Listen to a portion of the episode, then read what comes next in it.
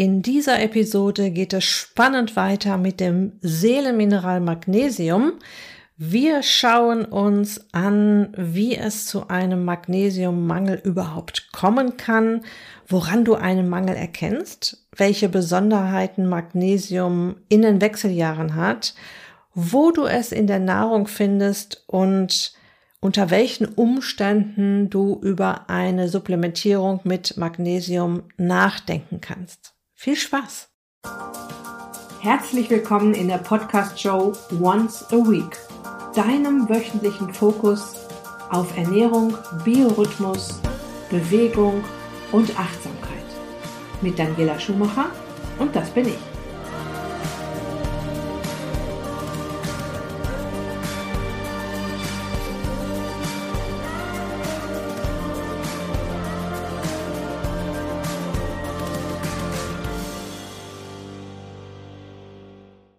Okay, wie kommt es überhaupt zu einem Mangel? Ähm, das müssen wir uns auch noch anschauen. Das eine habe ich schon erwähnt, ist die unzureichende Zufuhr mit der täglichen Nahrung. Und wenn du natürlich oft Blödsinn auf dem Teller hast oder Nahrung, die so gar keine Nährstoffe enthält, ähm, dann hast du natürlich keinen Platz mehr im Bauch für die gesunde Nahrung und die fehlt dann einfach. Ja, allein das äh, Thema Gemüse und Salat ist da riesig. Ja, und meine Empfehlung ist ja immer auf dem Teller, äh, auf deiner Portion Eiweiß, zum Beispiel ein Stückchen Hohn äh, mit äh, gutem Olivenöl und das Stückchen Huhn jetzt zu überdecken mit Gemüse oder Salat. Dann weißt du, dass du die richtige Menge auch auf dem Teller hast. Also auf keinen Fall mit Gemüse und Salat sparen. Was auch noch zu einem erhöhten Magnesiumbedarf und damit auch zu Magnesiummangel führen kann, ist Leistungssport oder überhaupt Sport beziehungsweise das Schwitzen. Der Verlust von Magnesium über Schweiß. Und da kommen mir gerade die Hitzewallungen in den Wechseljahren in den Sinn, wo die Frauen nachts wach werden, schweißgebadet sind. Und auch das verbraucht natürlich Magnesium.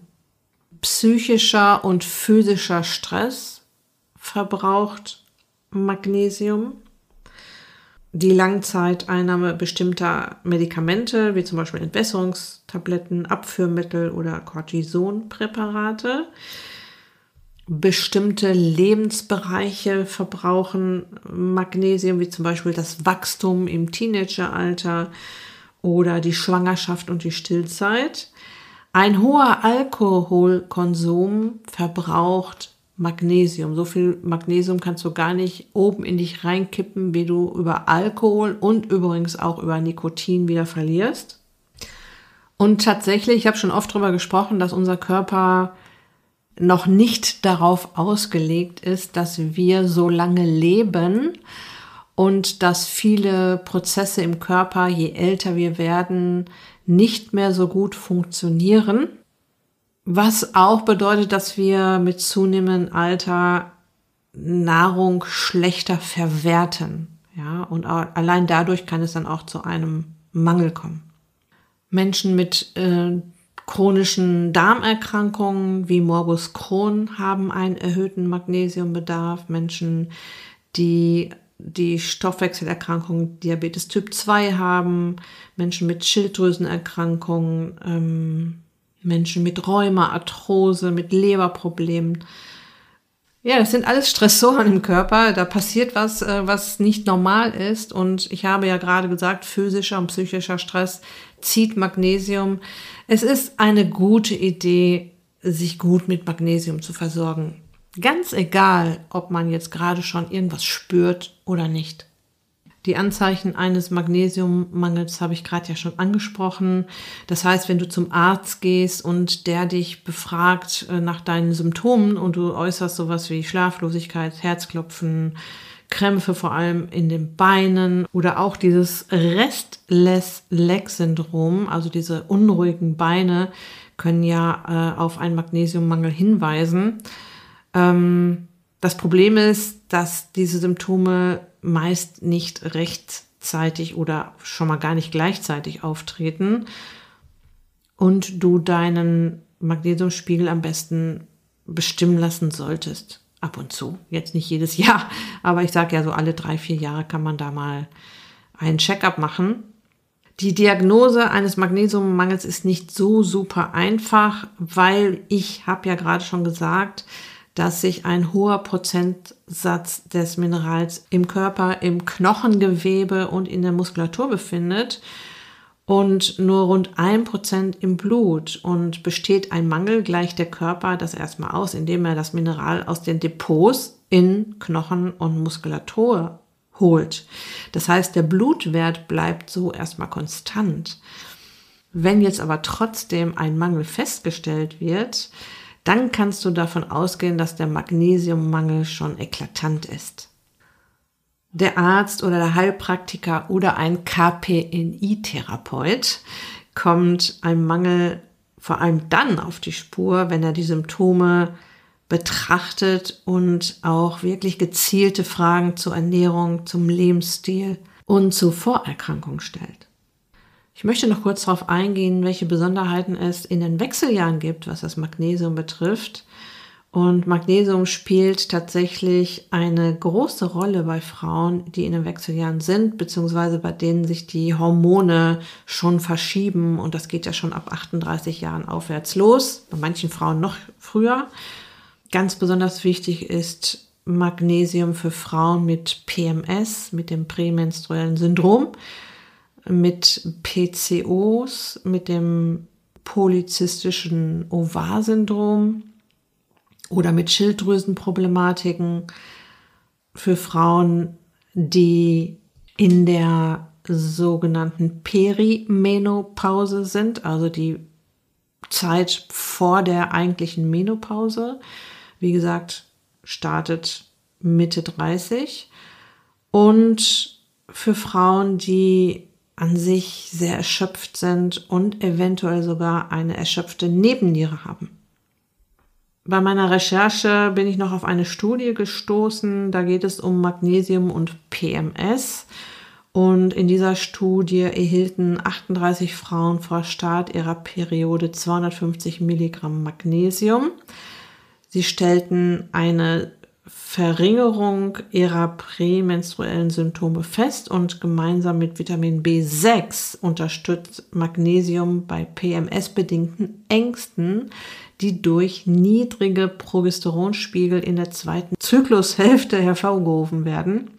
Und in der Studie wurde gleichzeitig auch Zink und Omega-3 empfohlen, zwei Substanzen, über die wir hier im Podcast auch noch sprechen werden, habe ich mir schon auf meine Liste geschrieben. Und wenn es um das Thema Magnesium und Menopause geht oder Magnesium und Perimenopause, also die Phase vor der eigentlichen Menopause, hilft es, wie gesagt, bei Migräne. Ich habe mir also schon oft erzählen lassen von meinen Kundinnen, dass sie nie Migräne hatten und mit dem Start der Wechseljahre plötzlich Kopfschmerzen und Migräne bekamen. Und hier hilft auch Magnesium, weil es eben einen Einfluss auf die Nerven und die Muskeln und auf das Zusammenspiel von Spannung und Entspannung hat. Und Magnesium in der Postmenopause. Der Postmenopause ist die Phase nach der Menopause. Und also schon etwas später. Und auch in der Postmenopause ist es sinnvoll, den Magnesiumspiegel im Blick zu haben, weil ich habe ja vorhin gesagt, dass Magnesium eine große Rolle bei der Knochenbildung spielt und bei der Aufnahme von Kalzium und bei der Verstoffwechslung von Vitamin D. Und das ist ja jetzt im Alter besonders wichtig, dass wir hier dafür sorgen, dass unsere Knochen auch wenn wir uralt werden, schön stark bleiben. Bei meiner Recherche bin ich auf eine weitere Studie gestoßen. Da ging es um Hitzewallungen und Magnesium. Es war nur eine kleine Gruppe von Frauen, 25 Frauen mit ähm, mindestens 14 Hitzewallungen pro Woche erhielten vier Wochen lang Magnesium. Und die Häufigkeit der Hitzewallung pro Woche wurde um 41 Prozent reduziert. Von den 25 Frauen zeigten mehr als die Hälfte eine Reduktion der Hitzewallung um mehr als 50 Prozent. Müdigkeit, Schwitzen und Stress wurden auch deutlich reduziert.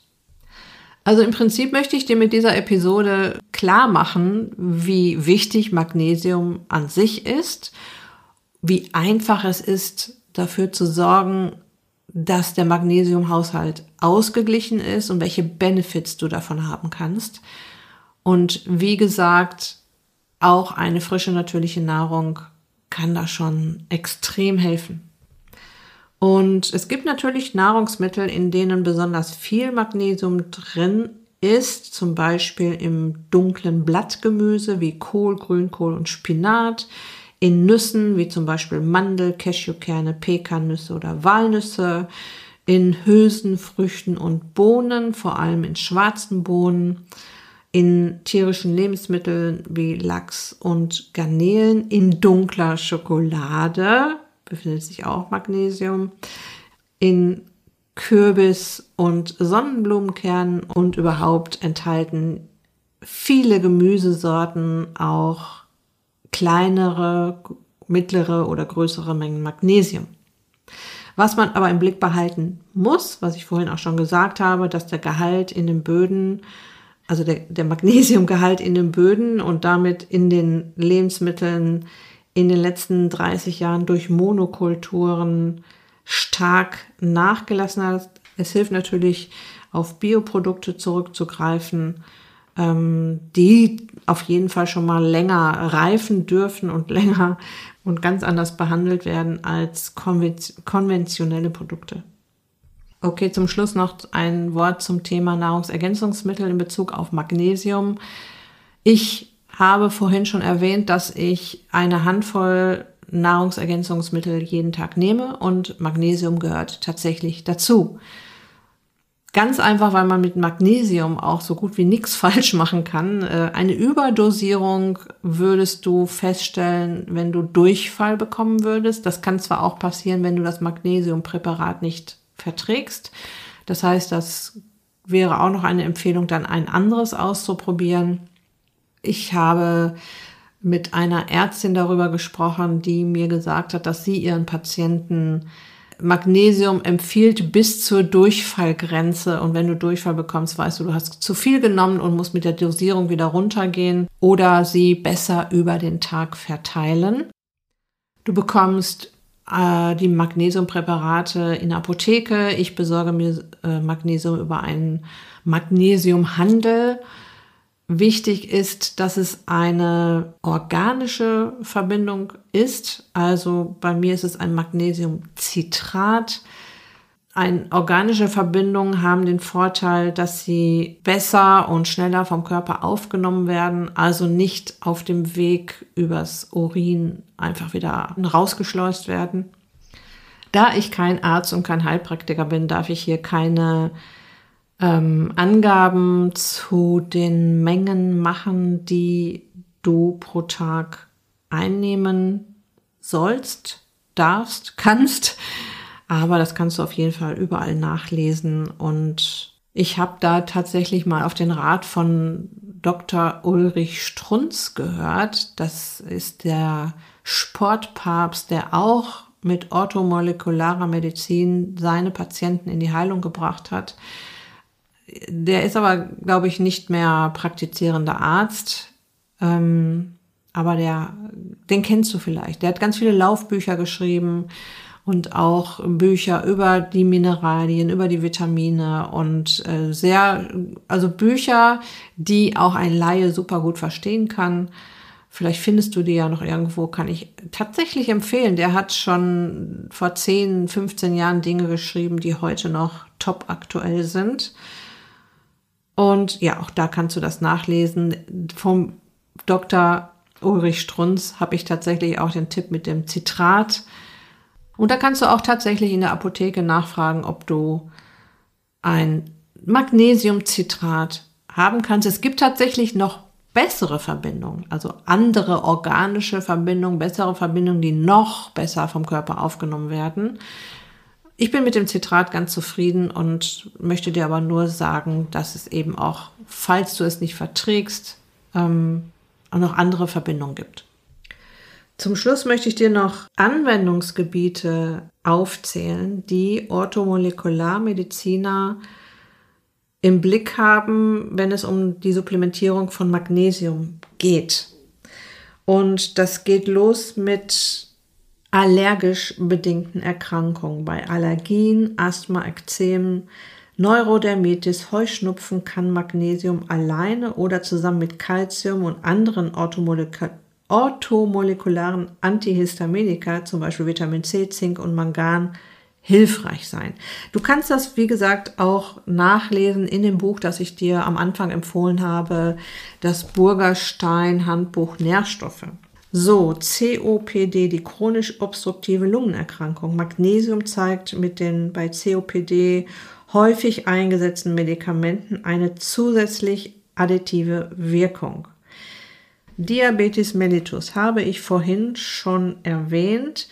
Neuere Studien zeigen, dass eine ausreichende Magnesiumzufuhr das Risiko für einen Typ-2-Diabetes reduzieren kann. Zudem verbessert Magnesium die Blutzuckerkontrolle bei Diabetespatienten, zum Beispiel Verbesserung des HB1C und HOMA-Indexwertes. Über den HOMA-Index habe ich hier auch schon ganz oft gesprochen, der ein guter Wert ist, um den Status, wo stehe ich, wie insulinkrank oder beziehungsweise wie insulinresistent bin ich schon, rauszukriegen. So, und als drittes Beispiel von ganz vielen hier in dem Buch die Sache mit der Migräne. Positive Erfahrungen gibt es auch beim Einsatz von Magnesium bei Migräne zur Regulierung der initialen Gefäßkrämpfe. Und da kann ich dir tatsächlich noch zu erzählen, dass ich das auch in meiner Ausbildung gelernt habe, dass meine Dozenten mir erzählt haben, dass es in den USA Kliniken gibt, also Migräne-Kliniken, die nur mit hochdosiertem Magnesium arbeiten und den Patienten Magnesium-Infusionen verabreichen und dass sie das sehr erfolgreich machen. Und Magnesium hat ja nun mal so gut wie keine Nebenwirkung außer diese Durchfallgeschichte. Und das Ganze wird natürlich auch ärztlich begleitet, aber tatsächlich hilft es wirklich sehr bei Kopfschmerzen und Migräne. Und wie schon erwähnt, auch Muskelkrämpfe, Wadenkrämpfe, Muskelzuckungen, Menstruationskrämpfe, Ameisenlaufen, erhöhte Reizbarkeit, Unruhe und Schlafstörungen lassen sich meist erfolgreich mit Magnesium in den Griff kriegen. Okay, ich werde mal versuchen, dir diese Episoden nochmal ein wenig zusammenzufassen. Und zwar Magnesium, ganz wichtig, ist ein essentieller Mineralstoff. Ja, das ist ganz wichtig zu erkennen, zu wissen, zu realisieren. Alles, was unser Körper sich nicht selbst herstellen kann, fällt unter dem Griff essentiell, muss also täglich mit der Nahrung zugeführt werden. Um die Wirkung des Magnesiums zusammenzufassen, sage ich nur ein Wort. Das Seelenmineral, es entspannt alles im Körper, Muskelgewebe, Nerven. Es hilft beim Einschlafen, es hilft beim Durchschlafen, es reguliert die Energieproduktion in der Körperzelle und Energie wollen wir alle haben. Ein Mangel kommt zustande durch zu wenig Nahrung, in der Magnesium enthalten ist, aber auch durch zum Beispiel Schwitzen oder Stress. Und Stress kann ganz viele Ursachen haben, physisch, psychisch, ein Stressfaktor ist zum Beispiel auch, dass Dinge im Körper fehlen, also dass deinem Körper auch andere Nährstoffe fehlen, die du ihm auch über eine frische, natürliche Nahrung automatisch gibst. Ja, und auch das stresst den Körper und auch das kann zu Magnesiummangel führen. Ich habe dir ein paar Punkte aufgezählt, ähm, woran du einen Magnesiummangel erkennen kannst. Am häufigsten sind die Muskelkrämpfe, aber tatsächlich können auch ähm, sehr starke Kopfschmerzen und Migräne darauf hin bedeuten, dass Magnesium fehlt. Wir haben festgestellt, dass du Magnesium ganz normal über deine Nahrung zuführen kannst, dass es bestimmte Nahrungsmittel gibt, die besonders viel Magnesium enthalten.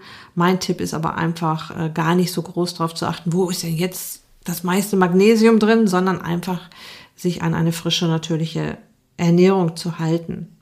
Und ja, wenn du dich jetzt während der Episode gefragt hast, äh, ob du einen Magnesiummangel hast, kannst du das checken lassen. Du kannst zu deinem Arzt, Heilpraktiker oder KPNI-Therapeuten gehen und das checken lassen. Ähm, gut ist immer, wenn deine Vorgeschichte erfragt wird, wenn auch mal gefragt wird, wie du dich ernährst und wie dein Lifestyle so ist, um eben da auch die Symptome zuordnen zu können.